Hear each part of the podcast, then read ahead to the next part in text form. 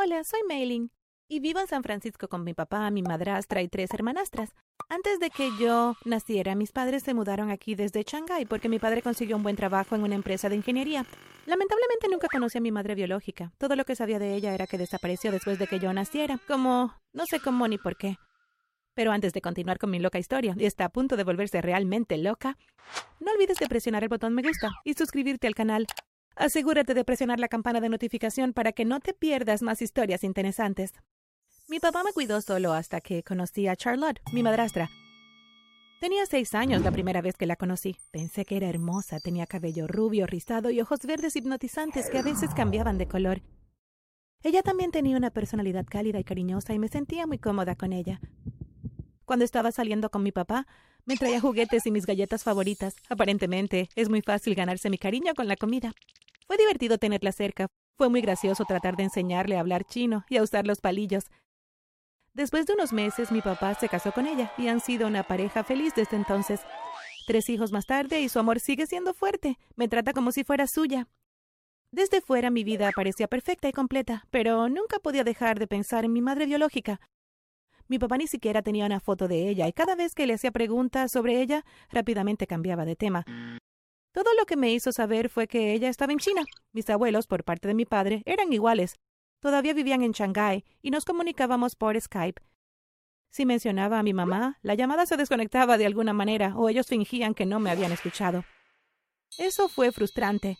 ¿Por qué no querían contarme nada sobre ella? No existiría si no fuera por ella. Cuando cumplí 16 años decidí que tenía que tomar el asunto en mis propias manos y que si nadie quería darme información, la encontraría yo misma. Antes del verano le rogué a mi papá que me inscribiera en un campamento de verano, a unos kilómetros de distancia. Le dije que me ofrecí para ser un mentor allí y que sería muy bueno para mi desarrollo. Pero ese no era mi plan en absoluto. Iba a encontrar a mi madre de alguna manera, incluso si eso significaba viajar por el mundo por mi cuenta. Dos noches antes de que se suponía debía ir al campamento, tomé la tarjeta de crédito de mi papá y reservé un vuelo a China. También busqué en Airbnb un lugar barato donde pudiera quedarme al menos una semana. Nunca había hecho algo así en mi vida, y mi papá no sospechaba nada. Cuando llegó el día, le dije a mi papá que mi mejor amiga Charlene también iría al campamento y que sus padres me llevarían allí. Tengo suerte de que confíe en mí porque se lo creyó todo. Llamé a un taxi y me dirigía al aeropuerto. Sabía mi camino porque mi familia y yo siempre íbamos juntos de vacaciones. Después de registrarme, compré algunos bocadillos para el largo vuelo y algunos libros nuevos de la librería.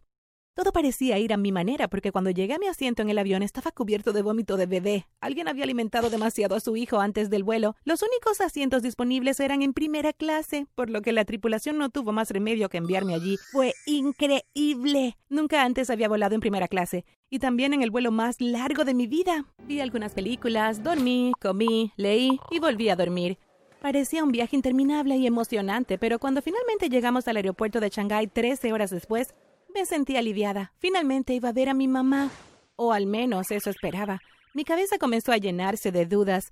Por ejemplo, ¿sabías que la población de China es de 1.3 billones? ¿Cómo iba a encontrar a una persona entre tanta gente?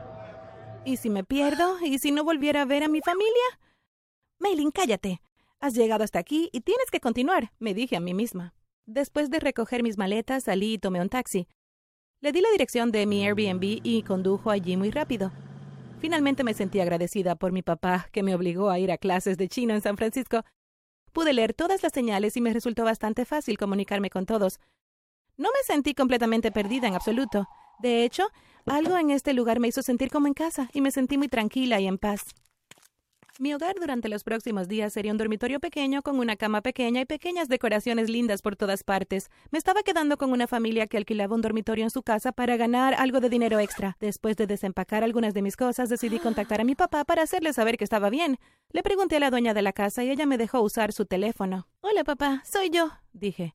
¿Dónde estás? Nos encontramos con Charlene en el supermercado y no sabía nada sobre el campamento de verano. ¿Cómo pudiste mentirnos así? Estás en un gran problema, jovencita. ¿Estás con algún chico? Espero que no estés con algún chico. Él dijo. Estoy en China, papá. Usé tu tarjeta de crédito para pagar el boleto. Lo siento, pero realmente tengo que hacer esto por mí misma. Voy a buscar a mi madre. Respondí. Tienes que volver a casa de inmediato. Por favor, ni siquiera te castigaré por lo que hiciste. No es seguro, él dijo, pero colgué. No necesitaba este tipo de negatividad en mi vida. ¿Y cómo no es seguro? Al día siguiente decidí ir a una empresa de medios popular. Mi plan era hacer que crearan una noticia sobre mí, cómo había perdido mi madre cuando era niña y que quería conocerla. Como no podía hacer que Google Maps funcionara, tuve que intentar explicarles las instrucciones a un taxista. Fue un poco difícil, pero finalmente me llevó allí. Entré al edificio y le expliqué a una recepcionista que tenía una historia muy importante y que necesitaba hablar con un periodista rápidamente. ¿Qué tiene de interesante tu historia? Nuestros periodistas son personas muy ocupadas, respondió ella mientras se veía molesta.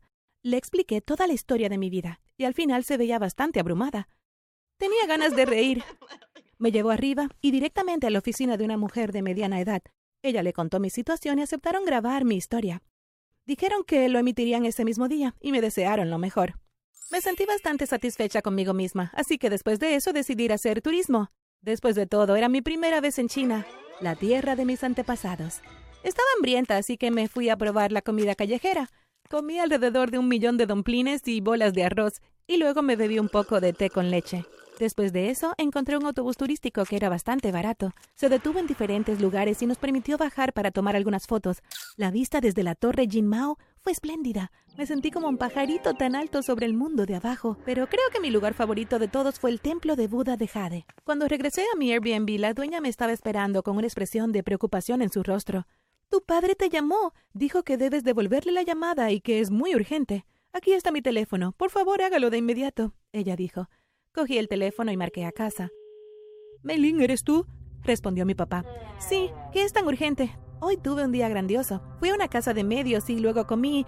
Dije, pero él me interrumpió. Hay una razón por la que no hablamos de tu madre. Escúchame con atención. Estoy a punto de decirte la verdad sobre todo, y cuando termine quiero que vayas directamente a la casa de tus abuelos. Te enviaré la dirección. Puedes quedarte allí esta noche y te quiero en el próximo vuelo de regreso a San Francisco. Mañana, si es posible, él dijo.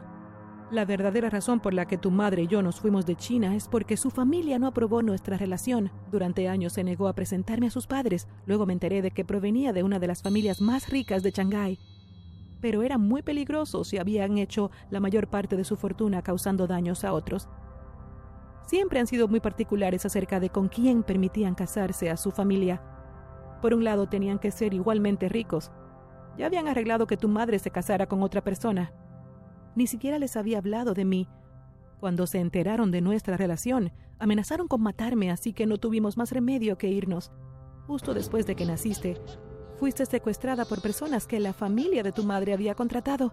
No sé cómo nos encontraron. ¿El rescate? La única forma en que pudimos salvarte fue dejar que tu madre regresara a China para casarse con la persona que eligieron para ella. No había nada más que pudiéramos hacer, así que tuvimos que sacrificar nuestro amor y nuestro matrimonio para salvarte. Si se enteran de que estás allí y la estás buscando, podrían intentar hacerte daño. Tienes que irte ahora, él dijo. Estaba demasiado sorprendida después de eso. Me envió un mensaje de texto con la dirección de mis abuelos. Di las gracias a mis anfitriones, recogí mis maletas, llamé a un taxi y me fui. Tenía un dolor de cabeza por la historia de mi padre. No entendía por qué había guardado ese secreto durante tanto tiempo. Cuando llegué a la casa de mis abuelos, llamé a la puerta. Nunca antes los había conocido en persona. Mi abuela abrió la puerta. Mailing, estás en todas las noticias, dijo mientras me abrazaba con fuerza. Estoy tan feliz de verte, y lo siento, pero tu padre tiene razón. Ya he reservado un vuelo para que te vayas mañana, ella dijo. Abracé a mi abuelo también, y luego me pidieron que me sentara a cenar. La comida estaba increíble. Estaban en medio de contar historias divertidas sobre la infancia de mi papá cuando escuchamos un golpe en la puerta. Oh, deberían ser las flores que ordené, dijo mi abuela mientras se levantaba para abrir la puerta. Escuché la puerta abrirse y luego escuché un grito. Mi abuelo y yo corrimos a ver qué pasaba. Mi abuela estaba congelada y una dama estaba frente a ella. ¿Qué pasa, abuela? Yo pregunté. ¿Es tu madre? Ella jadeó. La mujer cerró la puerta detrás de ella y caminó hacia mí. Mi querida Mailing, la última vez que te vi, cabías en mis brazos. Mi preciosa niña. Lamento mucho todo lo que pasó, ella dijo. La miré con atención y me di cuenta de que era como ver una versión más vieja de mí. No pude hacer nada más que correr hacia ella y darle un abrazo. Ambas estábamos llorando. Mis abuelos trajeron un poco de té y todos nos sentamos y hablamos.